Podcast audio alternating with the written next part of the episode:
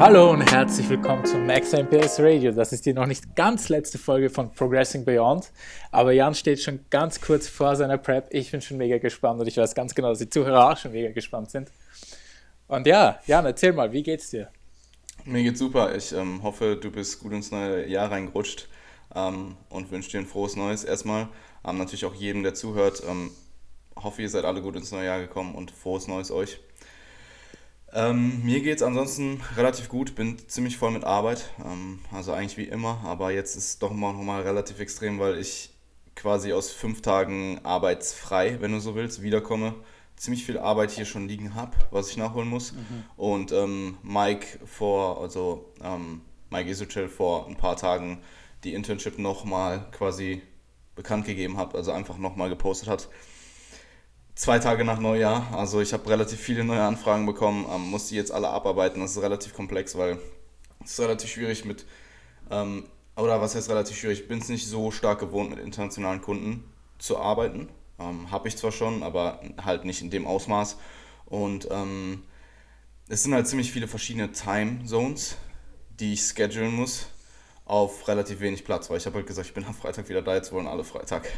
Und ähm, ja, es ist auf jeden Fall. Zusätzlich dazu müssen wir jetzt den Podcast, ich muss den Edit diese Woche selber machen. Ähm, ich mache den Edit seit einer bestimmten, ähm, seit ein paar Wochen eigentlich nicht mehr selber. Mhm. Ähm, das macht mein Intern, ähm, Niklas. Bin ich auch super, super dankbar für. Er ist halt jetzt gerade im Urlaub, deswegen ähm, hat er mir halt im Vorhinein schon gesagt, hey, ich kann den da nicht machen und ähm, ja, muss mich jetzt um den Podcast heute noch kümmern. Muss ihn mit dir heute noch aufnehmen. Also, wie gesagt, es war alles nicht super organisiert. Wir hatten auch letzte Woche Weihnachtspause und äh, ich habe einen ziemlich vollen Tag, bin aber auf jeden Fall sehr, sehr gespannt. Ähm, Freue mich auch, bin super dankbar und ähm, ja, bin gespannt auf 2019, wird ein geiles Jahr. Sehr cool, ja. Ich stoße hier mit meinem, mit meinem Monster an. Ich habe schon komplett vergessen, dass wir ganz neu Jahr. Ich habe es auch getrunken. ähm, ja, aber ey, ähm, es ist schon knapp geworden jetzt mit dem Podcast, aber du hast dich trotzdem dazu entschieden, ihn noch zu machen und das ja, sind wir von dir gewohnt. Also no excuses. Und Irgendwas wollte ich noch zum vorigen Punkt sagen. Ich bin froh, dass du konntest. Also danke an der Stelle. ja, sehr so gerne. Für ja. den Podcast nehme ich mir immer Zeit. Und ja, also wie lange haben wir jetzt noch in deiner, in deiner Aufbauphase? Wie viele Tage hast du noch vor dir? Ähm, ich habe heute meinen letzten Trainingstag. Das kommt nämlich auch noch dazu. Zusätzlich dazu muss ich heute noch eine 3 Stunden Deadlift-Einheit absolvieren. ähm, heute letzter Trainingstag, morgen Rest Day. Ich werde den ähm, die erste Hälfte der, der Woche noch weiter ähm, im Kalorienüberschuss verbleiben. Ähm, habe mich jetzt dafür entschieden, also in der Regel gibt es ja zwei Ansätze oder es gibt mehrere Ansätze, aber so zwei, ich sag mal, in Anführungsstrichen Camps. Der eine mhm. ist halt, fahr isokalorisch im Deload, weil du brauchst halt keinen Kalorienüberschuss. Ähm, und der andere ist halt, fahr weiter einfach deine Kalorien. Aber das ist dann meistens in dem Kontext, dass der Kalorienüberschuss eh nicht so hoch ist. Und ich habe mich jetzt dafür entschieden, den Mittelweg zu fahren und die ersten paar Tage, wo du quasi, wo die, wo die ähm, Muskelproteinsynthese noch erhöht ist von den letzten Trainingseinheiten, noch hypokalorisch zu fahren und dann die äh, zweite Hälfte der Woche ähm, auf isokalorisch zu senken. Also mit dem, mit dem Rest Day. Den Rest Day fahre ich eh immer hyperkalorisch, aber dann nochmal drei Tage zusätzlich und dann die letzten vier Tage im Deload isokalorisch. Mhm. Ähm, dann ist mein Aufbau vorbei, also dann ist nichts mehr mit Gain. Dann werde ich vermutlich drei Wochen Maintenance machen.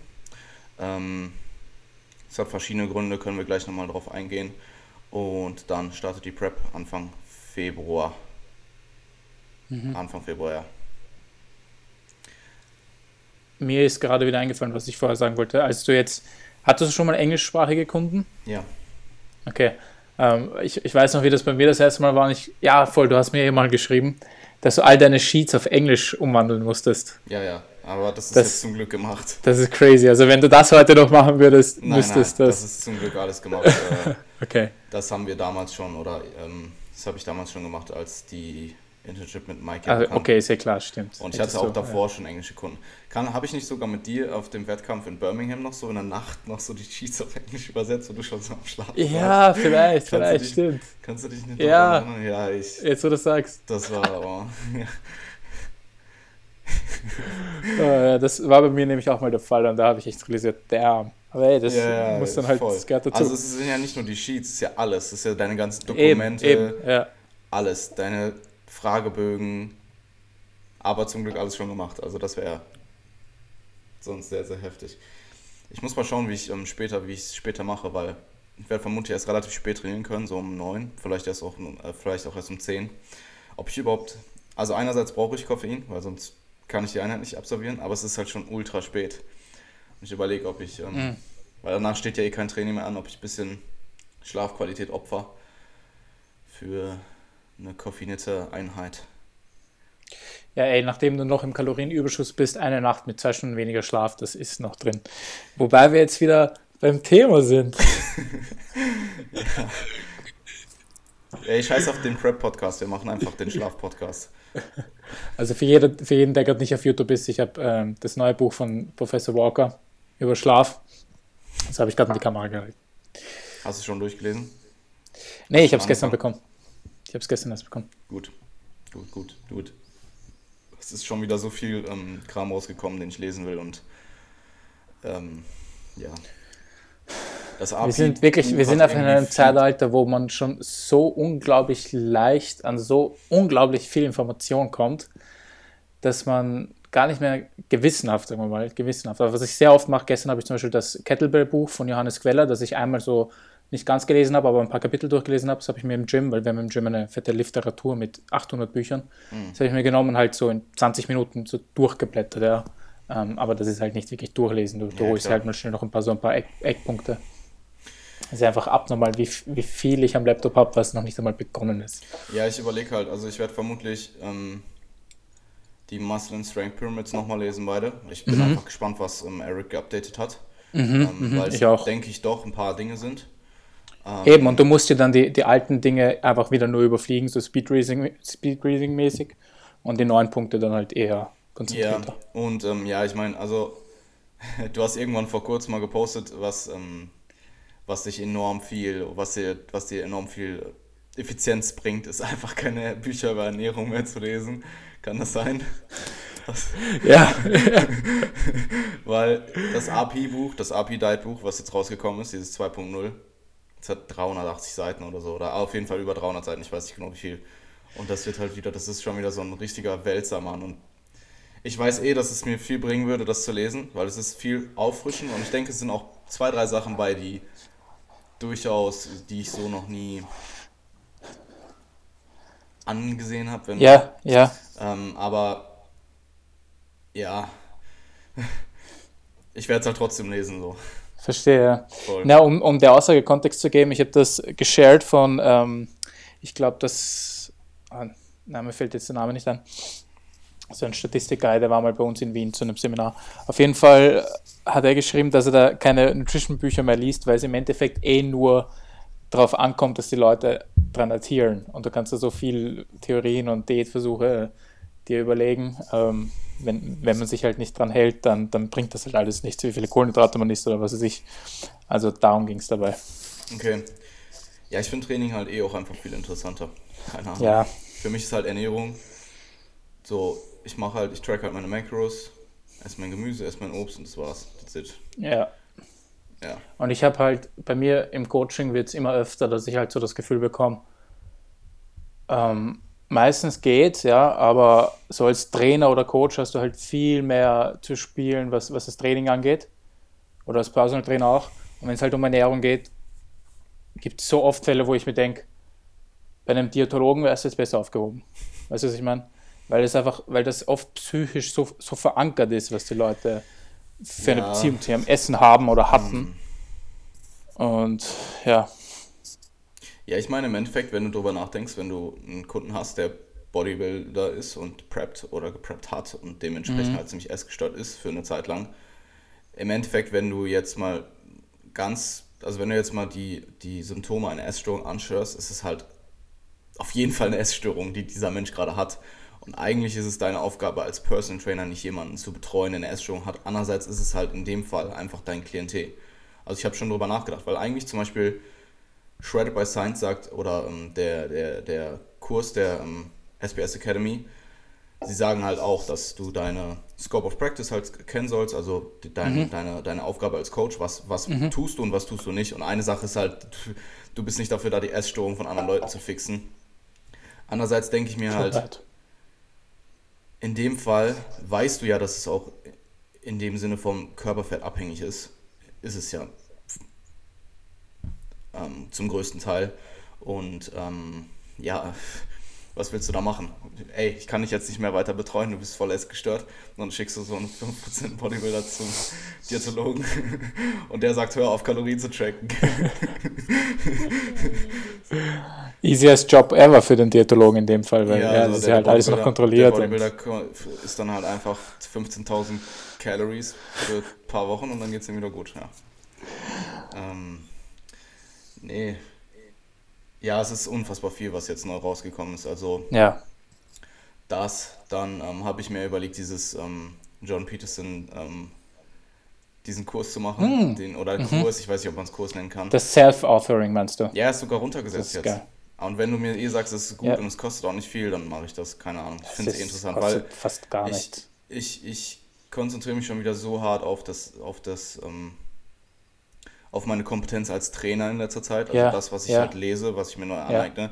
Halt alles Training, Ernährung, Coaching, aber nicht wirklich auf das, was mich persönlich betrifft. Und ich denke, da habe ich auf jeden Fall noch Verbesserungspotenzial und kann halt mhm. auch noch viel mehr ausbauen. Und das kommt dann vermutlich auch wieder meinem Coaching zugute und vielleicht genau. meinen zwischenmenschlichen Beziehungen. Ähm, ja. Und ja, würde ich auf jeden Fall machen. Und wenn du es mir eh empfiehlst. Ich habe eh viel zu wenig von ihm gelesen. Der einzige Mensch, oder der einzige Mensch, von dem ich wirklich viel gelesen habe, konsumiert habe, was Selbstentwicklung, Persönlichkeitsentwicklung, Business, wie auch immer angeht, ist Gary Vee. Mm. Und halt mhm. übertrieben exzessiv, so jeden Tag. Ja, ja, Alles. Ja. So, ich habe jeden scheiß Vlog geschaut und so. Weiß ich, einfach so dieses fundamentale Ding an Gary Vee ist einfach so diese abnormale Positivität, die er hat. Ja. Yeah. Ähm, deswegen ist das schon jemand, den du dir da sehr, sehr gut ausgesucht hast. Ja, und Aber zu alle, dem. Alles, was er vermittelt, sorry, alles, was er vermittelt, ist, finde ich, so einfach voll die gute Menschenwerte, auch so einfach Lebensphilosophien, wenn du so willst. So, weiß ich nicht, ha also, arbeite hart, sei höflich, so verstell dich nicht, sei authentisch, so. All diese Dinge, die halt viele Leute falsch machen, würde ich mal behaupten. Ähm, viele Leute sehen mhm. ja zum Beispiel Höflichkeit oder nett sein als Schwäche an. Oder, mhm. ähm, oder ähm, sowas wie probieren sich halt zu verstellen, weißt du? Mhm, und mhm, probieren, wer mhm. anderes zu sein, wenn du aber eigentlich nur du selbst sein kannst. Mhm. Und das sind das, und das Ding ist, Gary Vee sagt, das hast du, glaube ich, auch schon mal gesagt, Gary Vee sagt ja, ey, folg mir nicht für immer, sondern konsumier das mal eine Zeit und dann lass mich einfach. Ähm, wende das einfach alles in der Realität dann um, ähm, also in der Praxis. und es ist ja so, es ist, es ist eben, ist genau richtig gemacht. Und seine Dinge sind ja, das sind halt so vier, fünf fundamentale Ideen, die er hat. Und die wiederholen sich halt die ganze Zeit. Und ich glaube, wenn man jetzt auf jemanden wie Gary Vee stoßt, dann denkt man nicht unbedingt, dass das so seine, seine Go-To-Ideen sind, ja, aber so Sachen wie, ey, ich gehe jeden Tag in einen Tag rein und erwarte mir nichts von meinem Gegenüber, ähm, sondern schon nur auf das, was ich für Value bringen kann. Das ist halt so eine Sache, die, sehr, die er sehr, sehr oft erwähnt. Ja, voll. Oder die mir halt sehr verblieben ist. Und es sind da jetzt keine Special Tricks dabei. Ja. Es ist einfach ein ja. super höflicher, netter Guy, der immer positiv ist und einfach sehr, sehr, sehr, sehr viel arbeitet. Ja, also ich finde es so geil, weil es gab letztens so ein Video, so ein Interview, wo sie ihn gefragt haben, ob, ähm, ob er, warum er die ganze Zeit flucht und ob er auch so vor seinen Kindern flucht und warum er das macht und so. Und dann sagt er also, ja, das bin ich halt. Und dann da gibt es halt auch so ein Video, wo irgend so ein, so ein kleines Mädchen ihn was fragt und er flucht halt auch so extrem hart und ich finde es halt echt voll geil. Also nicht, dass ich es jetzt per se auch machen würde, aber ich meine im Endeffekt, ich weiß noch, als ich damals in die Grundschule gekommen bin und wie geflasht ich von allen Wörtern war, weil ich vorher nichts kannte und im Endeffekt wirst du eh damit konfrontiert, so ob du es jetzt mit fünf hast oder mit sechs, so hm, kann man auf jeden Fall drüber diskutieren. True. Ähm, Aber gut, um zum Thema zurückzukommen, ja, der diesen der Podcast. Gary und Schlaf Podcast. ähm, mich würde wirklich sehr interessieren, oder lass mal erzählen, was deine Gründe für die Maintenance-Phase, die bevorsteht, sind. Ähm, ich würde ganz kurz auf den Zyklus eingehen, den ich jetzt fast beendet habe. Und dann ah, voll, das haben wir noch nicht besprochen. Ja, ja. Ähm, also für die, die es nicht mitbekommen haben, ich war vom ähm, 29. bis jetzt gestern in München ähm, und ich habe dann mit meiner Freundin halt Silvester verbracht ähm, und habe dort aber halt natürlich auch weiter trainiert. Also es war auch meine Overreaching-Woche. Habe ich auch im Vorhinein gesagt, ich so, ja, hey, wir können das gerne machen, ich mache das gerne, aber ich muss halt jeden Tag zwei bis drei Stunden trainieren.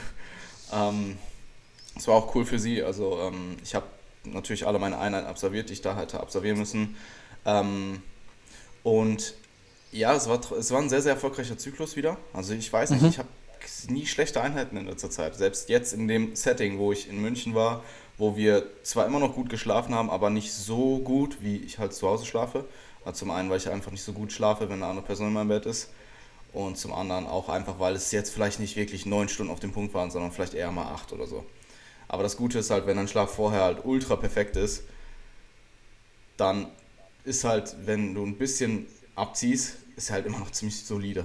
Und ich würde das auf jeden Fall darauf zurückführen, dass ich immer noch gute Einheiten hatte und wahrscheinlich auch weniger Stress allgemein, weil ich halt, ich muss mich jetzt nicht wirklich um was kümmern, außer dass ich irgendwie dann, dann fertig bin.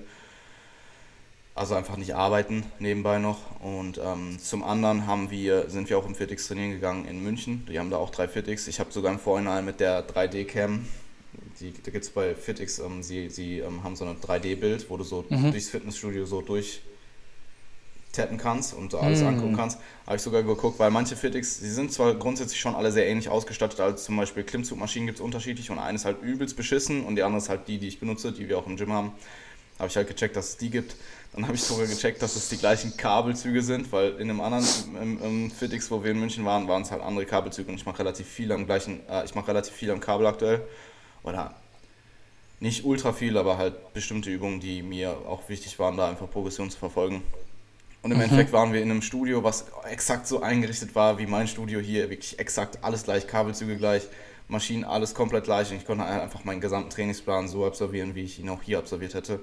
Was ziemlich cool war, weil ähm, ich konnte halt das alles machen, was ich machen wollte. Ähm, habe überall die ähm, Nummern erreicht, die ich erreichen wollte oder noch mehr.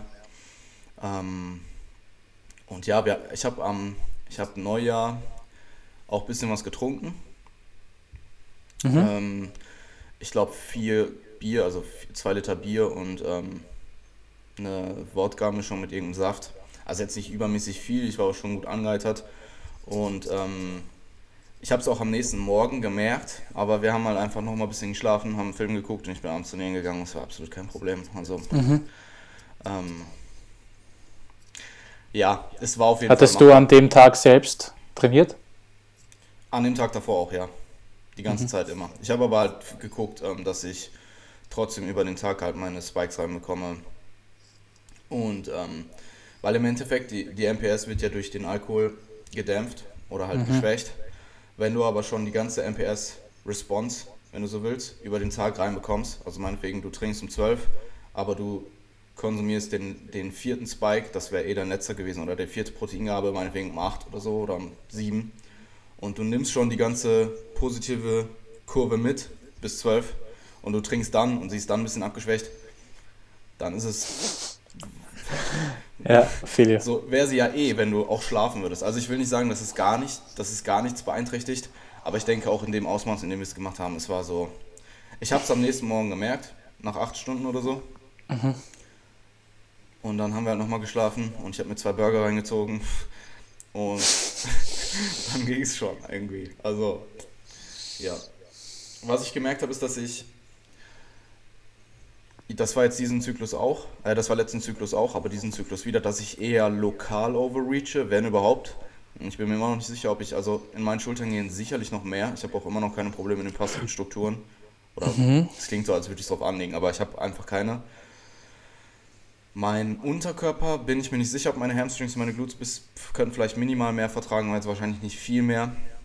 Meine Schultern mhm. glaube ich schon. Meine, meine Arme habe ich das Gefühl, komme ich doch so ein bisschen an meine Grenzen, einfach weil ich das Pullvolumen nochmal erhöht habe und das Bizepsvolumen nochmal erhöht habe. Ich weiß nicht, bei wie vielen Sätzen ich da jetzt war, aber es waren viele. Ich glaube 26 oder so. Mhm. Plus halt das ganze Pullvolumen. Also schon nicht wenig. Ich meine, ich war auch bei 34 Sätzen Schultern diese Woche. Ähm, aber ich kann halt trotzdem die ganze Zeit sie recovern. Sie recovern mhm. von einem Tag auf den anderen. Egal, ich kann 8 Sätze Bizeps machen, am nächsten Tag wieder Bizeps trainieren. Und ich habe keine Performance-Einbußen, irgendwas. Und ähm, ich fühle mich viel fresher. Also ich, ich weiß noch, normalerweise würde ich hier stehen in der letzten Woche, wenn ich alles gleich hart trainieren würde, wenn du so willst. Und würde hier halt stehen und müsste mich halt wirklich zusammenreißen, diesen Podcast aufzunehmen. Und jetzt gerade stehe ich hier und mir geht es noch verhältnismäßig gut. Also ich habe das Gefühl, dass diese Senkung von Quadvolumen, Druckvolumen im Oberkörper, ähm, dass das einfach, weil mein Gesamtvolumen von, von der Satzanzahl, nur von der Satzanzahl ist höher als vorher.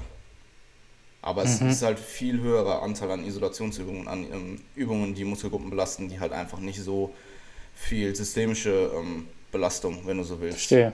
verursachen. Und ich finde das echt interessant, weil ich, also die andere Sache ist, ich habe mein, mein Deadlift-Volumen von 4 auf 1 Satz, äh, von 4 auf 1, von 4 auf 3 Sätze reduziert. Ich, das wird vermutlich auch ein bisschen dazu beigetragen haben.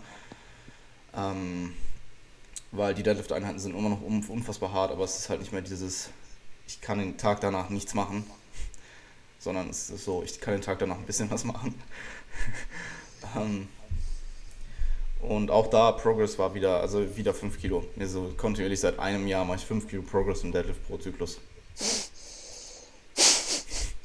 Crazy. Er ist einfach von, 100, von 105 Kilo oder so auf 160 hochgegangen. Also 10er M. Ja, ja, ja. Das ist arg. Das ist ja. wirklich arg.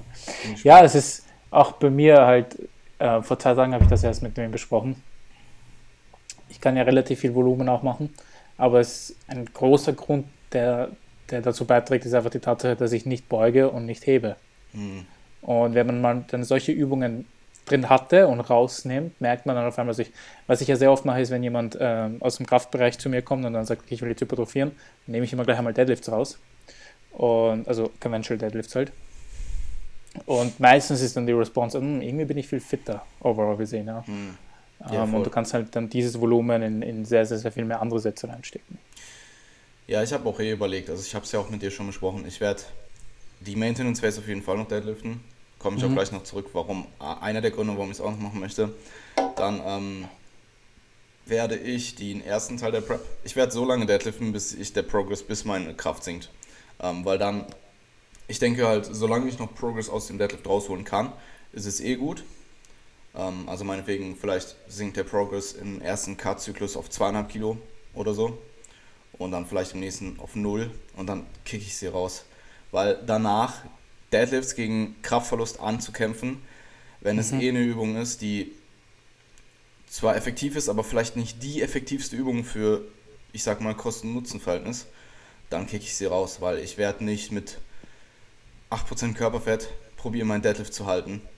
Ähm, wenn ich auch sowas machen kann wie ein Stiff Leg Deadlift oder ein ADL. Und mein ADL ist mittlerweile auch relativ stark. Also ich habe für, für mich zumindest ähm, jetzt vor zwei oder drei Tagen 130 für 12 bewegt mhm. und mein Deadlift ist 160 für 10. Also es ist schon ein Unterschied, aber es ist jetzt auch nicht Weltenunterschied. Also ich kenne Leute, die, die deadliften die Welt und ADL dann irgendwie 100 Kilo oder so. ähm, und ich habe auch super, super lange keinen Stiff Leg Deadlift gemacht. Und ich kann mich erinnern, die, den einen Zyklus, den ich ihn gemacht habe, oder zwei, dass er unfassbar destruktiv war. Also wirklich, ich habe mhm. zwei Sätze oder drei Sätze Stiff Leg Deadlifts gemacht und meine Hamstrings waren fünf Tage verkatert oder so, was jetzt nicht unbedingt anstreb anstrebbar ist, aber ähm, das spricht auf jeden Fall dafür, dass sie meine Hamstrings halt extrem belasten. Mhm. Und ähm, sie waren aber nicht mal ansatzweise so systemisch belastend wie ein Deadlift. Also einfach weil ich habe damals, weiß nicht, 120 Kilo gedeadliftet und 90 Kilo gestifflegt äh, deadliftet. Also es ist halt einfach ein extremer Unterschied. Wobei dadurch, dass ich jetzt so viel stärker im Deadlift bin, kann es halt auch gut sein, dass ich das ziemlich gut auch auf meinen Stiff Leg Deadlift überträgt, weil es ist einfach nur ein Deadlift ohne äh, Knee Flexion. Mhm. Wenn du so willst. Also ich denke schon, dass ich bestimmt auch 30, 40 Kilo mehr Stiff Leg Deadlifte, wenn ich mich in die Übung wieder reingefunden habe. Mal schauen, aber das sind auf jeden Fall die zwei Alternativen. Entweder ein zweites Mal ein ADL machen oder ein Stiff Leg Deadlift reinnehmen. Sobald der Deadlift halt einfach nicht, es nicht mehr wert ist. Ja, Verstehe. Macht Sinn. Ähm, ansonsten war ich auch leicht angeschlagen, also so Schleim, verschleimt halt wieder, jetzt gerade auch wieder heute. Ähm, ich habe auch wieder mit offenem Fenster geschlafen. Ich habe in der ersten Nacht in München mit offenem Fenster geschlafen und war, hatte relativ starke Halsschmerzen am nächsten Tag. Meine Freundin war auch ein bisschen angeschlagen vor einer Woche oder so. Ähm, danach ging es aber irgendwie wieder, also es ist ganz komisch. Ich es bricht irgendwie nicht aus, aber es okay. hält sich so ein bisschen. Ich weiß nicht, ob es mit, äh, es hängt sicherlich auch mit Trainingsbelastung zusammen, aber. Random. Ähm, ja, mal schauen. Also ich, ich, es wird jetzt sicherlich nicht ausbrechen und wenn es ausbricht, dann bin ich zumindest im Deload. Ähm, aber ich, ich denke nicht. Also es zieht sich jetzt eh schon ein paar Tage und es wird nicht Mindset. Okay. Hä? Ja. Das Mindset. Ja, vermutlich auch. Zumindest. Es ist nicht nur Mindset, Bro. Wenn du krank wirst und du bist angesteckt, dann wirst du krank. Also du kannst also für Nein, ich meinte, ja, ich ja. meinte wegen Deload. Dann bin ich eben Deload. Ja, ja, ich, es kann, also ich hatte es eh schon, dass ich mich im, das, es ist ja auch so eh so, du, du, Trainingsstress ist eben in der Woche vorm Deload ziemlich hoch. Dein Immunsystem wird dadurch immer zumindest akut relativ stark geschwächt. Und du bist halt einfach leichter, ähm, du bist ähm, leichter, mir fehlt das Wort. Du bist ver, ver, ver, verwund, verbletzbar? Nein. Anfälliger? Anfälliger, ja, genau. Ähm, wow. Anfälliger bist wow. du. Und ja, man muss schon extrem aufpassen, gerade wenn du so ein hohes Trainingsvolumen dann zum Schluss fährst, auch mit hohen Intensitäten, weil bei mir war die Woche nicht nur hohes Volumen, sondern auch ultra hohe Intensität, das ist ja alles 0 mhm. bis 1 Rep in Reserve. Und dadurch, mhm. dass ich so viel ISOs mache, ist halt eigentlich alles 0 Reps in Reserve. Und ich meine wirklich 0 Reps in Reserve. Null. Ich mache es irgendwie, weiß ich nicht, so ein, so einen einarmigen Rear Delt Side Race und der dauert so 4 Sekunden oder 5 Sekunden die Rap. So. Und sie ist einfach zum Schluss halt nicht mehr, sie bewegt sich nicht mehr so. Ja, ja. ähm, aber ja, ich denke, ich überstehe es. Und ähm, ansonsten habe ich probiert in München einfach so viel zu essen, wie es geht. Also mhm. wirklich, ich habe es im Kopf getrackt und halt auch natürlich Protein und so ist eh habitmäßig einfach viermal am Tag drin. Aber ich habe einfach probiert, alles zu essen, was geht. Also wir waren noch zweimal Burger essen. Ich kann extrem gut Burger essen immer noch. Ich, Pizza und so ist schon grenzwertig, werde ich halt relativ schnell satt von. Zwei Burger ohne Probleme. Ich könnte bestimmt vier Burger essen oder so. Jetzt ist mir, das habe ich mir schon gedacht, wie du in Wien warst und auch einfach zwei Burger bestellt hast. Ja, Burger gehen irgendwie, vor allem wenn sie lecker sind, weil es ist so, dadurch, also ich finde, wenn man sie mit Messer und Gabel isst, was ich nicht tue, weil das, das ist für mich einfach Schande, wenn man das macht. no offense an jeden, der das macht. Aber ich esse ihn halt mit, ähm, mit Händen und keine Ahnung, je nachdem wie groß der Burger ist, sind halt so fünf Bissen oder so. True. True. Und es ist halt relativ hochkalorisch. Ich meine, es ist auch ziemlich fettig, muss man sagen. Es hat auch zumindest viel Protein. Und ähm, ja, damit bin ich relativ gut gefahren. Meine anderen Geheimwaffen, Geheimwaffen waren Fruchtsaft und ähm, Assorti, englisches oder niederländisches Weingummi, was so urweich ist und urlecker. Und davon kann ich auch mhm. tonnenweise essen. Also das mhm. irgendwann wird mir schon, ich habe zwar auch keinen Bock mehr drauf, aber die sind so weich und so, die kann man einfach easy essen. Mhm, mhm, mhm. Was wiegst du jetzt? Ähm, ich war jetzt mehrere Male über 81 Kilogramm. Ich gehe aber davon aus, dass es nicht aufs Essen zurückzuführen ist, sondern auf den Trainingsstress, weil ich habe jetzt diesen Zyklus auch wieder ungefähr ein knappes Kilogramm zugenommen jetzt. Ähm, mhm. Und damit bin ich auch ziemlich zufrieden. Also ich bin mal gespannt. Meine Maintenance müsste jetzt, wenn man den Überschuss mal so berechnet, so irgendwo zwischen 3400 und 3600 liegen, aber da wird sie halt nicht liegen. Also ich bin mir ziemlich mhm. sicher, dass ich in der Maintenance Phase wieder auf 3000 bis 3200 oder so runtergehe und da halt mein mhm. Gewicht halte. Also ich, ich gehe einfach davon aus, dass mein Need sich auch in der Maintenance Phase dann wieder ein bisschen nach unten adaptiert. Ähm, und ich, weil ich merke es halt wirklich, ich esse was und so 10 Minuten später fange ich mich übelst an zu bewegen. Also so ja, ja, ja. Alle, Beine, alle meine Beine wackeln übelst hin und her. Das, und das ich, merke ich in letzter Zeit auch immens. Ich bewege mich extrem viel. Ich, ich merke es, nicht direkt, ich merke es dann irgendwann, aber ich finde es auch irgendwie geil in dem Moment. Ich will auch gar nicht aufhören, weißt du. so, weißt du, früher hat dann, da hat dann dein äh, Dad dir irgendwie gesagt, so, ey, hör mal auf zu wackeln und du hast halt dann aufgehört. Aber jetzt, mhm. Wackel halt die ganze Zeit rum und will mich bewegen und so und ich laufe auch im Training die ganze Zeit auf und ab. Und ja. Crazy, ja. Crazy. Ich mache ja nicht mal viel Steps. Meine Steps sind bei 6.000 bis 8.000 maximal. Mhm. Im Durchschnitt mhm. wahrscheinlich eher so bei 6.000, 7.000. Mhm. Ja.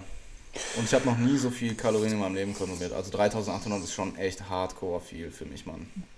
Da hat mir, ey, sorry, wenn derjenige das hört, so no offense, aber hat mir jemand letztens geschrieben, so, 3600 Kalorien, voll lächerlich und so. Was ist mit dir? Iss mal, trink mal einfach deine Kalorien. Und ich denke mir so, zum einen ist es ultra relativ, ob das jetzt viel oder wenig für mich ist. So, wenn du eine Frau, wenn du eine kleine Frau bist, ist 3600 Kalorien die Welt so. Mhm. Und zum anderen der ganze Kontext mit, ich bin ein Jahr im Überschuss. Und es ist ja offensichtlich viel für mich, weil ich will es nicht mehr essen. Ich will einfach nicht mehr essen. Ich esse was und ich, nach der Hälfte will ich nicht weitermachen.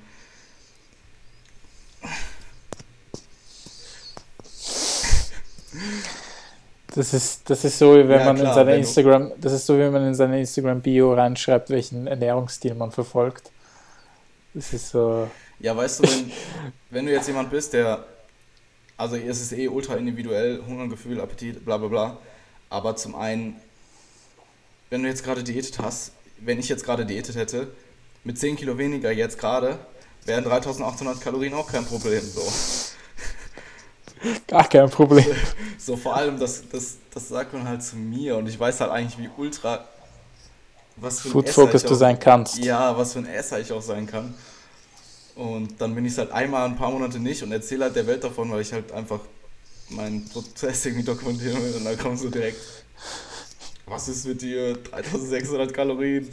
äh, witzig. Oh. Vor allem, ich, ich meine, er hat ein gutes Argument gebracht mit dem trink halt mehr Kalorien, trink halt zwei Shakes am Tag. Aber zum einen habe ich keinen guten Mixer, ich habe nur so einen Handmixer und der, das wird einfach stückig und dann, dann brauche ich noch länger, weil dann trinke ich an diesem Shake zwei Stunden. ich habe letztens probiert, mir einen Smoothie zu machen aus 400 Gramm Spinat, Whey und einem Apfel. Und das war so abartig. Ich, ich musste das so hart verdünnen mit Wasser. Das waren so zwei Liter flüssiger Spinat. Das war so oh. zum Kotzen, Alter. Ich habe so lange gebaut, das war no. schlecht danach. Seitdem mache ich das nicht mehr. Und zum anderen denke ich mir halt auch, je, wenn ich jetzt mit Flüssignahrung anfangen würde, dann würde es mir wieder leichter fallen. Und ich will einfach so ein bisschen, in Anführungsstrichen, sick werden vom Essen, sodass ich wirklich keine Lust mehr habe und wirklich froh bin, mhm. wenn ich mal ein paar Wochen weniger essen muss.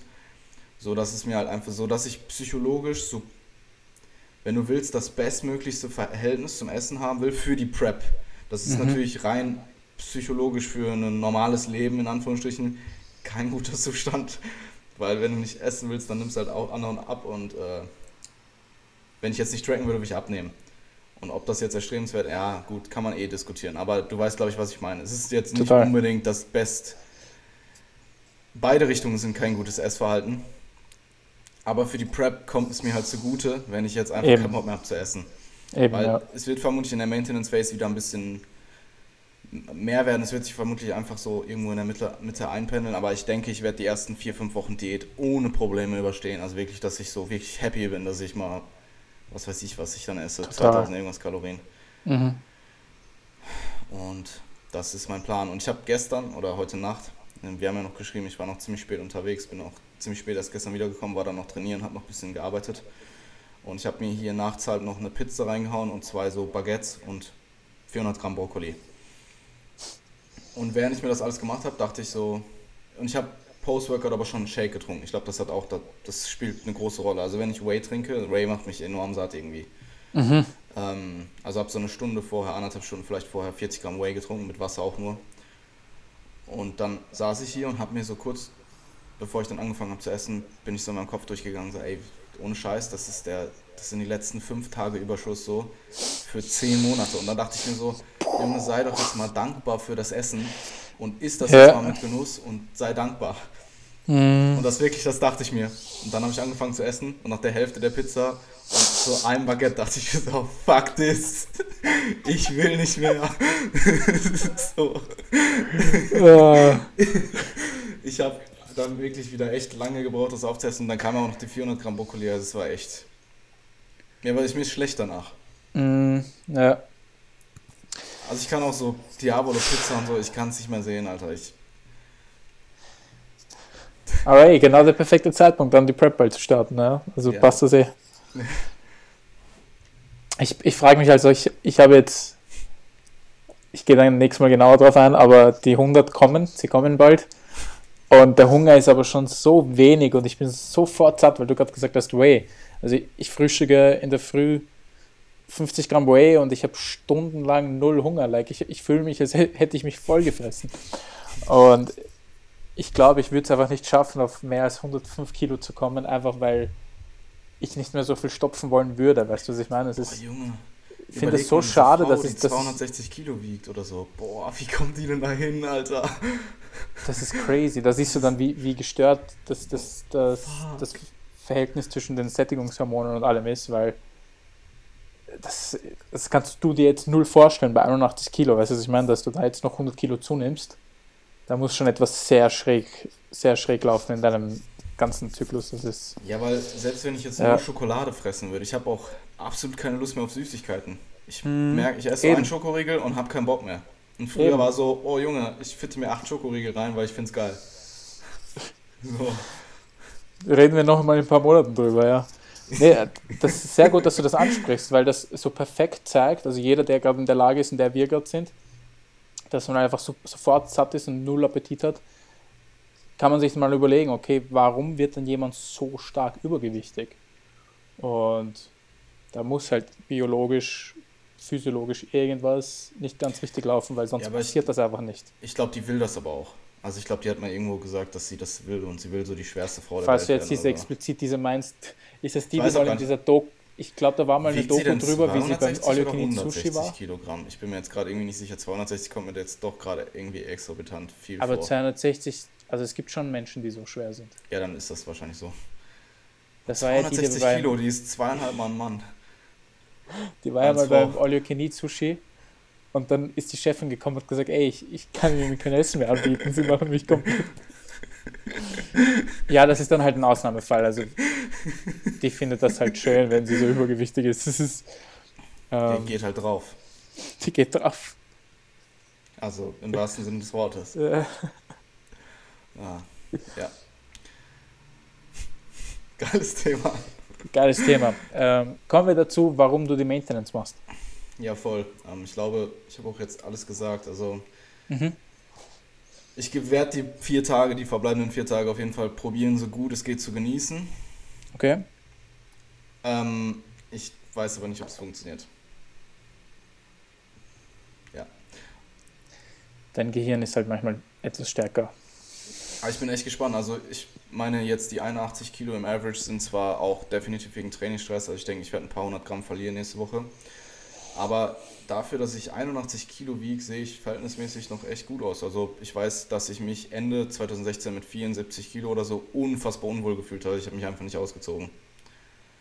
Und ähm, das ist jetzt nicht so. Also ich weiß nicht, ob ich den gleichen KFA habe und einfach viel mehr Muskeln und dadurch es einfach besser aussieht oder ob ich Mhm. wirklich jetzt weniger fett bin, weil so rein optisch ist es so. Also rein optisch. Es, es wird einfach beides sein. Du Ja. wirst nicht mehr KV haben, aber mehr Muskeln. Hm. Und das zusammen, und das gepaart wahrscheinlich noch mit dem Volumen, das du gerade ballerst. Deine Muskeln sind ja auch sicher voller Glykogen, mit dem Carb-Anteil dann noch. Junge, Und, das, und dann vielleicht noch Wasser. Also was, was ich wirklich, was wirklich ultra signifikant auseinandergegangen ist in diesen zwei Zyklen sind meine Schultern. Weil Hamstrings, ich merke, dass meine Hosen wieder enger werden und Glutes auch. Also Glutes kann ich ziemlich safe auch sagen. Aber so Lats ist halt schwierig zu sagen, weil du siehst sie nicht direkt und von vorne vielleicht ein bisschen. Aber Schultern sind ultra auseinandergegangen. Also wenn ich so eine Most Muscular mache, von vorne, das sieht einfach viel heftiger aus als vor drei, vier Monaten. Und auf Oh, Pumps gut. ist das so, ja, ich- das ist ehrlich. Also ich freue mich auf jeden Fall. Und ähm, ich weiß halt, dass sie, ich meine, ich bin jetzt Peak, Peak Off-Season und ich weiß halt, wie viel krasser sie immer noch in der Diät werden. Einfach vom, ähm, von der Optik her, weil du halt Ja. diese, diese Teilung auch zwischen Arm und Schulter wieder bekommst und so weiter. Und offensichtlich verlierst du auch Fett an der Schulter selbst und ich freue mich extrem drauf.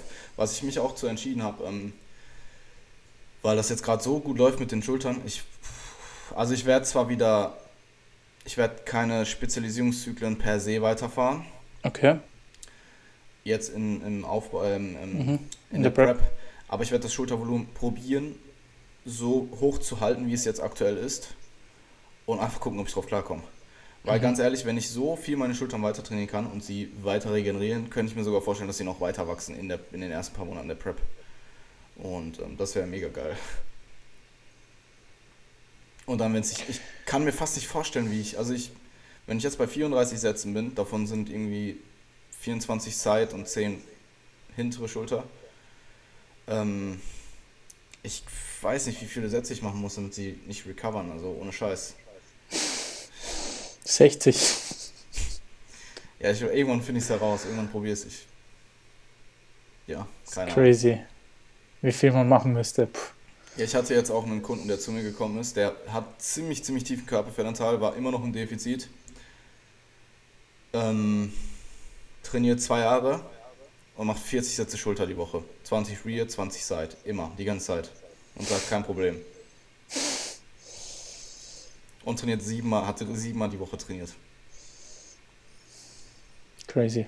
Bei fast Wettkampfkörperfettanteil. Also so ein paar Prozent drüber.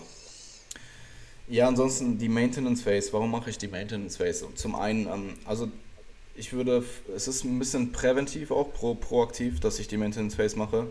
Ähm, mhm. Also es hat auch ein paar ähm, andere Gründe noch, auf die ich gleich zurückkomme, aber der höchste ist vermutlich einfach, ich will mich ein bisschen entlasten, wenn du so willst, vom hohen Trainingsvolumen und auch psychologisch einfach vom ständigen ins Gym gehen.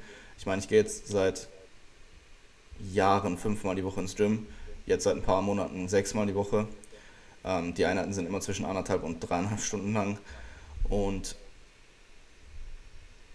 das zum einen, dann zum anderen halt einfach, dass meine, dass ich meinen passiven Strukturen, auch die, die du eben nicht merkst, also jetzt vielleicht nicht nur deine Sehnen und deine, nicht, nicht nur deine Sehnen, sondern vielleicht auch deinen Bändern, dass du denen mal eine, eine, eine Zeit lang weniger Trainingsvolumen gibst, dass die sich ähm, regenerieren können und ähm, zum anderen halt auch diese ganze Geschichte um, ähm, ähm, jetzt, fällt mir das, ähm, jetzt fällt mir das Wort nicht ein. Es gibt, Mike sagt manchmal anabole Resistenz, aber mir gefällt das andere Wort besser. Adaptive Resistenz. Mhm. Dass du halt einfach so viel Trainingsvolumen für so eine lange Zeit gefahren hast, dass dein Körper einfach nicht mehr so stark adaptiert. Da gibt es mhm. auch verschiedene Gründe für. Ähm, bin ich in einem Podcast mit äh, Myonomics ziemlich, ziemlich ins Detail durchgegangen. Also wenn das interessiert, checkt den mal ab. Ist, aber, ist allerdings auf Englisch. Ähm, und das wäre zum anderen ein Grund. Und der nächste ist halt einfach, ich trainiere die nächsten 8,5 Monate. Das stimmt nicht, weil ich mache nochmal eine Maintenance Phase in der Prep. Aber ich trainiere die Prep durch halt ziemlich so hochvolumig wie es geht. So hochvolumig wie ich halt irgendwie regenerieren kann einfach um den Stimulus so hoch zu halten, um den Katabolen-Stimulus der Prep halt zu überkommen und im besten Fall noch Muskulatur aufzubauen in den ersten Monaten, dann irgendwann meine Muskulatur so gut wie es geht zu erhalten und dann zum Schluss hin einfach so wenig wie möglich Muskulatur zu verlieren. Und ähm, das gibt mir jetzt einfach die Chance, mich kurz ein bisschen zusammenzufassen, mich meine ganzen meinen ganzen Aufbau quasi abzuschließen und dann optimal mich für die Prep vorzubereiten. Der andere Punkt, der nicht unbedingt spekulativ ist, aber jetzt, wo es halt jetzt wirklich nicht wirklich Daten für gibt, ist es einfach mehr logisch und einfach Physiologie und vielleicht ein paar mechanistische Daten, dass du ähm, probierst deine Muskulatur, die du jetzt aufgebaut hast, ähm, in den letzten, meinetwegen, ich habe jetzt in den letzten drei, jetzt mal nur sporadische Zahlen, ähm, meinetwegen, ich habe ein Kilogramm Schultermuskulatur zugenommen in den letzten mhm. drei Monaten oder ein halbes Kilo, was auch immer, ist ja, ist ja auch egal und ich halte dieses Kilogramm jetzt einen Monat und mein Körper sieht es als neue Hämostase an, dann ist es wahrscheinlicher, dass ich sie behalte oder ähm, erhalte, als dass wenn ich direkt ins Defizit springen würde von ein, meinetwegen du synthetisierst ein Kilogramm neue Schultermuskulatur und springst direkt danach straight ins Defizit, dann ist der Körper viel gewillter, weil er das nicht als Hämostase ansieht, weil er diese Schultermuskulatur noch nicht, noch nicht so lange hat, diese eben auch wieder zu, ähm, zu verbrauchen für das Energiedefizit, was du ja dann erzeugst. Und das ist halt so ein bisschen diese mhm. Muscle ähm, Settling Point Theorie. Es gibt eben nicht nur Fat Settling Points oder äh, Settling Ranges, sondern eben es gibt es auch für Muskulatur, vermutlich, höchstwahrscheinlich. Und das ist ein anderer Grund, warum ich es mache. Also Regeneration, physiologisch als auch psychologisch. Ähm, dann meine, meine, mein Muscle Settling Point halt da oben zu halten und meinem Körper einfach Zeit ge zu geben, diesen Zustand, dieses Gewicht, auch was ich jetzt habe, diese über 80 Kilogramm, als neue Hämostase anzusehen, um danach halt einfach in die Prep zu starten und da eine gute Ausgangslage zu haben. That's it. Das ist mhm. jetzt auch nicht unfassbar lange, also drei Wochen mit Deload, das sind zwei Wochen Akkumulation und in der dritten Woche deload ich halt einfach nicht mal primär wegen dem Trainingsvolumen, weil das ist ja eigentlich nur auf Maintenance-Volumen, also fast das, was ich auch im Deload fahre, nur halt mit höheren Intensitäten ähm, aber der Deload danach ist einfach, um mich für den Zyklus, der dann folgt, den ersten Zyklus der Prep, vorzubereiten und einfach so regeneriert wie möglich zu sein. Mhm. Und ich werde meine 1AM testen. Ah ja, stimmt, das, das musst du noch machen. Habe ich Ja, vorher dran gedacht. Ja, ich bin mal gespannt, ob es überhaupt irgendwas, weil ich meine, im Endeffekt, es sind nur zwei Wochen, die ich halt ein bisschen schwerer trainiere. Also Okay. meinetwegen, mein Squat ist so dann drei bis fünf Reps oder so. Und mein Deadlift wahrscheinlich auch und mein Bench vielleicht ein bisschen mehr. Vielleicht mache ich auch gar keine drei bis fünf Reps, vielleicht mache ich auch vier bis sechs oder sowas. Und im Endeffekt teste ich halt dann meinen 1AM aus, so eigentlich aus, aus, dem, aus einem Jahr Hypertroph reinem Hypertrophie-Training, wo ich so nichts über, über, sechs, äh, über unter sechs Reps und mal, vielleicht mal fünf Reps gemacht habe, aber nichts unter fünf Reps, teste ich halt meinen 1AM. Also ich erwarte mir jetzt absolut nichts. Ich habe so Minimumwerte, die werde ich auch ziemlich safe erreichen. Aber wenn ich mir jetzt meinen 10er angucke und dann ausrechne, wie viel ich theoretisch einmal heben oder beugen müsste, das sind halt Werte, bin ich mir ziemlich sicher, da komme ich nicht dran. Zumindest nicht mit einem zwei Wochen Kraftblock. Und dann im Deload halt einfach das One-Time-Test. Ich will es einfach nur probieren. Ich habe es Ewigkeiten nicht gemacht, also bestimmt zwei, drei Jahre. Und mir ist es auch ziemlich egal, aber wenn es einen Zeitpunkt gibt, das zu machen, ist es dieser. Wenn du jetzt mal rein Bodybuilding-Makrozyklus betrachtest, ist es halt dieser Punkt. Und ja, mal gucken. Was wäre im Deadlift eine Zahl, die gehen muss? Also ich meine, ich hebe 160 für 10. Ich würde schon gern so 185, 190 einmal heben. Also 180 Minimum. Das denke ich ist auch sehr, das ist, sollte kein Problem sein. Das ist easy. Ich würde am liebsten einmal 200 heben. Ja, Aber ich weiß nicht, man, die 160 sind halt auch Touch and Go, weißt du, das ist auch wieder was anderes. Deswegen, ich 180 wäre cool. Oder 180 ist Minimum, 190 wäre cool, 200 wäre sehr cool, alles über 200.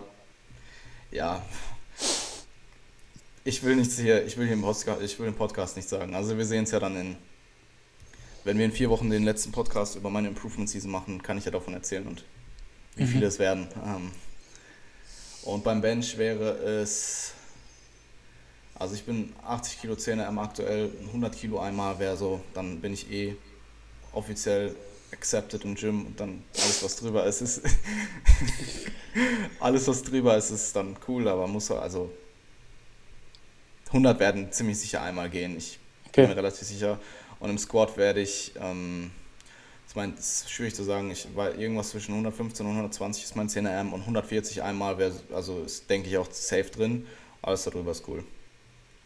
Also Okay. ich will eigentlich so zwei, drei, vier Plates erreichen. Das ist eigentlich voll lappig, aber für mich ist es cool. Für meine, für meine persönlichen ähm, Progress und das, was ich halt so gemacht habe in letzter Zeit, also eigentlich nur Hypertrophie-Training, Mhm. ähm, wäre es eine coole Zahl. Ich bin eigentlich viel stolz auf meine 10 Ms als auf meinen 1 AM, was ich dann schaffe. Ja, voll, voll. Bedeutet einfach als Bodybuilder auch viel mehr. Ja, weil meine 10 Ms sind auch im Verhältnis zu meinem Körpergewicht auch einfach mehr. Also, wenn ich jetzt 80 mal, wenn ich jetzt mein Körpergewicht 10 mal drücke, ist das cooler, als wenn ich ähm, 1, ich weiß nicht, ein bisschen unter 1,2 mal, ein bisschen runter, mein Körper, äh, 1,2 mal mein Körpergewicht mal 1 drücke, so. Mhm. Weißt du? Und genauso halt auch beim Squat und beim Deadlift. Ich heb mein zweifaches Körpergewicht für 10 Reps, das ist cool. Aber ich heb nicht mein dreifaches Körpergewicht für eine Rep, was halt dann schon wieder echt sehr unterdurchschnittlich ist. Deswegen,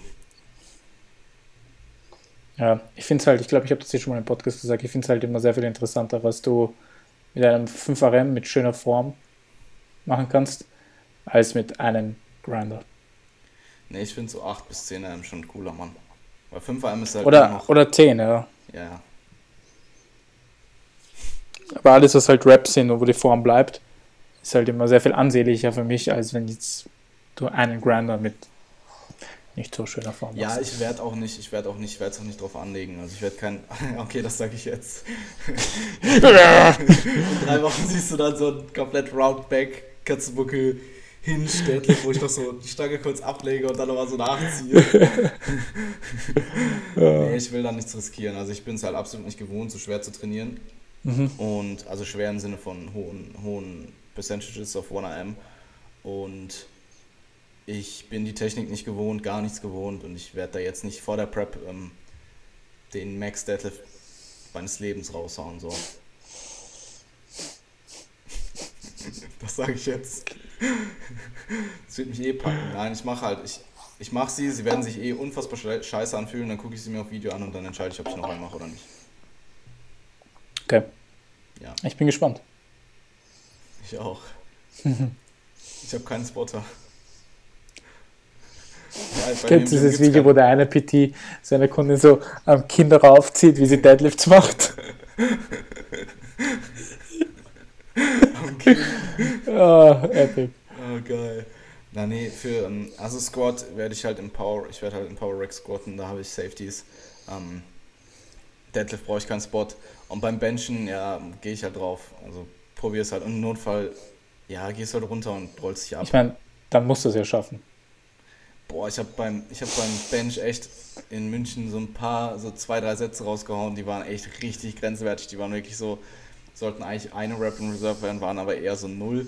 Und die waren schon so, ich mache so die vorletzte Rap und denke mir so, mm, und denke mir so, die geht jetzt. Und dann machst du die halt so und du hast wirklich so ein Sticking Point, wo du so drei Sekunden steckst und so einfach nichts geht.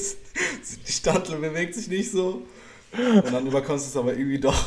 Aber es war schon echt gruselig. Also ich dachte schon so, weil da ist halt auch keiner, ne? Uh, dann machst du 17 Minuten Pause und machst den nächsten Satz. nee, ganz normal habe ich Pause gemacht. ähm, nee, was ich halt heftig finde, ist beim Bench irgendwie, also ich verändere dann auch nicht die Form oder so, ich fange dann auch nicht an, irgendwie mit meinem Arsch abzuheben. Form bleibt komplett gleich, alles bleibt gleich. Ich habe dann einfach so einen Sticky Point, den ich überkommen muss, der aber wirklich dann bei so einer richtig schweren Rap einfach so wirklich Sekunden dauert oder so. Es kommt dir halt vor wie zehn Sekunden, du denkst halt, du kommst nicht mehr weiter. Und dann geht es aber irgendwie doch. Also irgendwann überkommst du ihn dann doch. Und ähm, mhm. boah, habe ich dir das erzählt, dass mich letztens jemand im Felix gespottet hat, so aus dem Nichts, so bei zwei Rap im Reserve. Ja, ja, ja, das hast du Und ich mich so erzählt. ultra aufgeregt habe, weil er halt so aus dem Nichts kommt und mich spottet. Und es war nicht mal. Es war ja nicht mal. Es war ja zwei Raps in Reserve. Ich hätte halt easy noch zwei machen können. Und er kommt und spottet mich einfach so aus dem Nichts. Oh, Junge. Oh Mann. ich habe den auch echt angeschrien kurz. Der, der hört sicher deinen Podcast und er glaubt, er hasst dich. Nein, ich hasse ihn nicht. Ich bin auch später zu ihm gegangen und meinte so, ey, sorry. Also ich habe mich nicht entschuldigt, aber ich meinte halt so, ey, ich weiß, du meintest es gut so, mhm. aber mach das bitte einfach nicht mehr. Ah, er hat sich dann entschuldigt.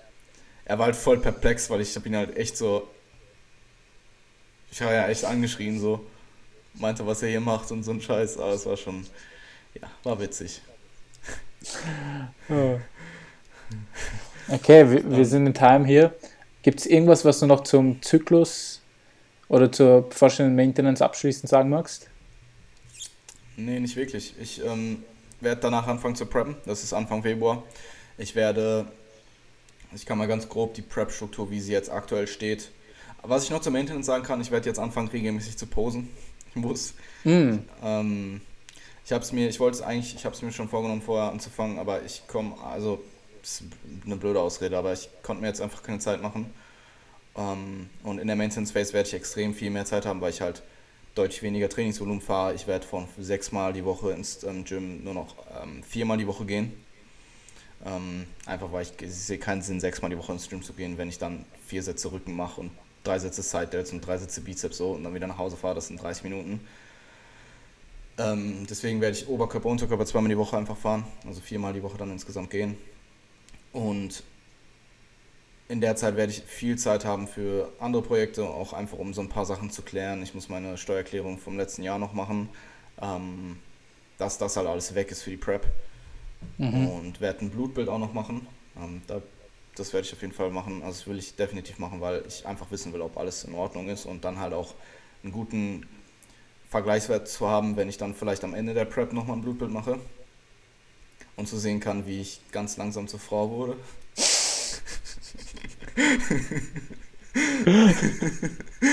ähm. ah, true. ja, so zumindest vom Testosteronwert her. Ähm, und ja, posen. Posen, posen, posen. Mhm. Und mit wem wirst du die Prep machen? Äh, ja, ich werde die ersten zehn Wochen, also das sind dann insgesamt acht Wochen Diät, das sind zwei Zyklen, jeweils vier Wochen Akkumulation, eine Woche Deload. Im Deload werde ich immer der Diet breaken, das habe ich mir vorgenommen, die, ganzen, die ganze Prep durch werde ich im Deload Diet breaken. Ähm, sprich, die ersten zehn Wochen fahre ich alleine das mache ich alleine. Es sollte kein Problem sein. Ich bin in einem sehr, sehr guten Zustand. Ich kann objektiv beurteilen, ob ich ob alles gut läuft oder halt auch nicht. Ähm, Form ist jetzt eh noch nicht in dem Zustand, dass ich da irgendwas wirklich beachten müsste, solange ich Gewicht verliere und mein Progress im Gym äh, gleich bleibt. Ähm, diese zehn Wochen werde ich alleine machen. Dann werde ich nochmal drei bis vier Wochen Maintenance fahren. Einfach aus dem Grund, weil ich werde in den ersten zehn Wochen relativ aggressiv Gewicht verlieren. Also Plan ist so von 80 auf 71, 72 runter. Also einen guten 1,25 bis 1 Prozent ähm, pro Woche Gewichtsverlust. Und dann werde ich dort nochmal drei bis vier Wochen erhalten. Die ganzen ähm, Diätadaptionen, die ich bis zu dem Zeitpunkt habe, rückgängig machen. Dort werde ich aber dann auch nicht mehr so intensiv trainieren, sondern einfach regulär, wie ich auch im Hypertrophie-Zyklus trainieren würde, einfach nur weniger. Ähm, da Maintenance machen. Da werde ich dann auch in Wien sein, Anfang April. Das ist kurz vor meiner Maintenance Phase. Ähm, werde dann auch mit meinem Coach besprechen, wie wir alles angehen. Ähm, an der Stelle, es wird ähm, Valentin Tambosi werden. Ähm, bin ich sehr, sehr gespannt drauf. Und ähm, ich werde vermutlich in den nächsten paar Tagen ein bisschen genauer auf Instagram auch posten, warum ich mich für ihn entschieden habe. Ähm, und dann wahrscheinlich auch im nächsten Podcast nochmal drauf eingehen. Ich müsste mir halt jetzt nochmal genau Gedanken machen, was ich alles sagen möchte. Deswegen werde ich es jetzt nicht sagen. Ich habe mich auf jeden Fall für ihn entschieden. Ist doch schon alles geklärt. Ich werde die ersten zehn Wochen alleine machen. Die Maintenance Phase, Maintenance Phase auch alleine. Werde ihm aber regelmäßig Updates schicken, sodass er Daten schon mal von mir hat. Und werde dann ähm, Anfang Mai oder so mit ihm anfangen zu arbeiten. Das sind dann knapp sechs Monate bis zur GmbF im Herbst und mit einer ziemlich guten Ausgangslage. Also ich werde da schon verhältnismäßig relativ lean sein.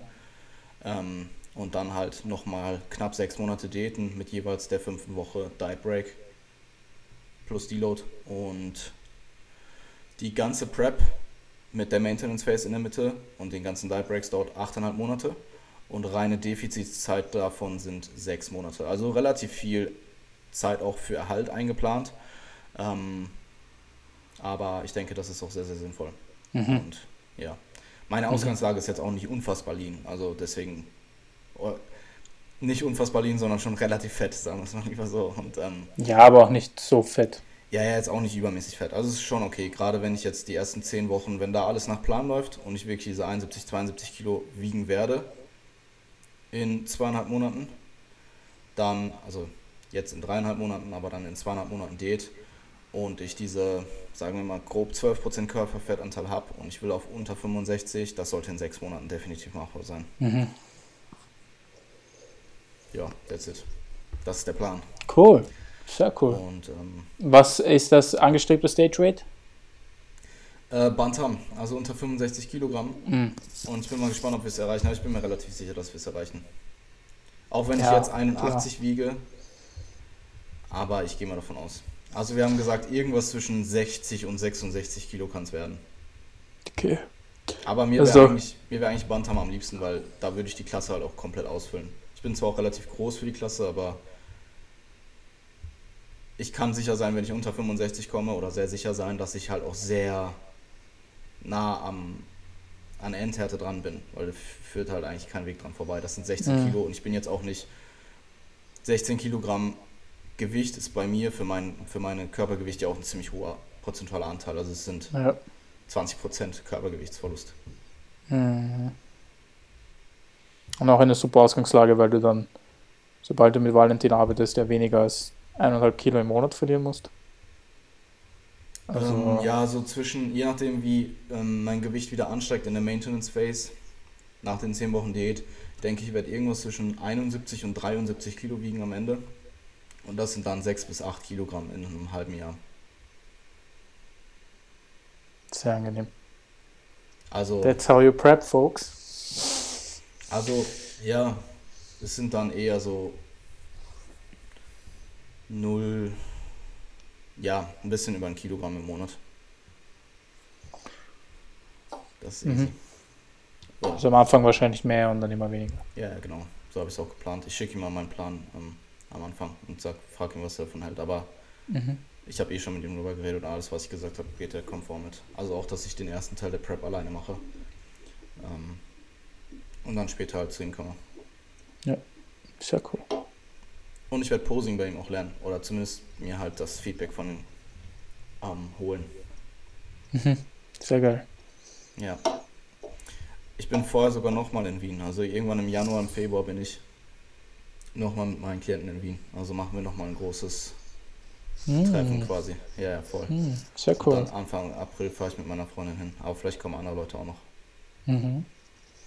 Es kommen mittlerweile schon so viele Leute ins Gym. Es war jetzt auch die halbe EPM-Crew letztens da. Ja, voll. Johannes und generell so viele Leute aus Deutschland und auch aus aller Welt. Hm. Es wird immer ärger. Ja, voll. Hey Bro, hat mich auf jeden Fall gefreut. Danke dir für, Mich auch. Deine, für deine Fragen. Und ähm, Hey, dann hören wir uns in zwei Wochen in deinem Improvement Season, ja, nicht Zum- ähm, Progressing Beyond Podcast. zur fast letzten Folge schon. Wieder. Ja, fast. Okay, ich bin gespannt auf die Prep und wünsche dir guten Appetit für die letzten vier Tage Aufbau. Danke dir. Dir auch. Bis Komm dann, auf mein 100 Freund. Kilo. Wenn du nächstes Mal nicht 100 Kilo wiegst, dann. Ich, ich gebe mir Mühe. Okay, gut. Bis dann. Alles klar, mach's gut.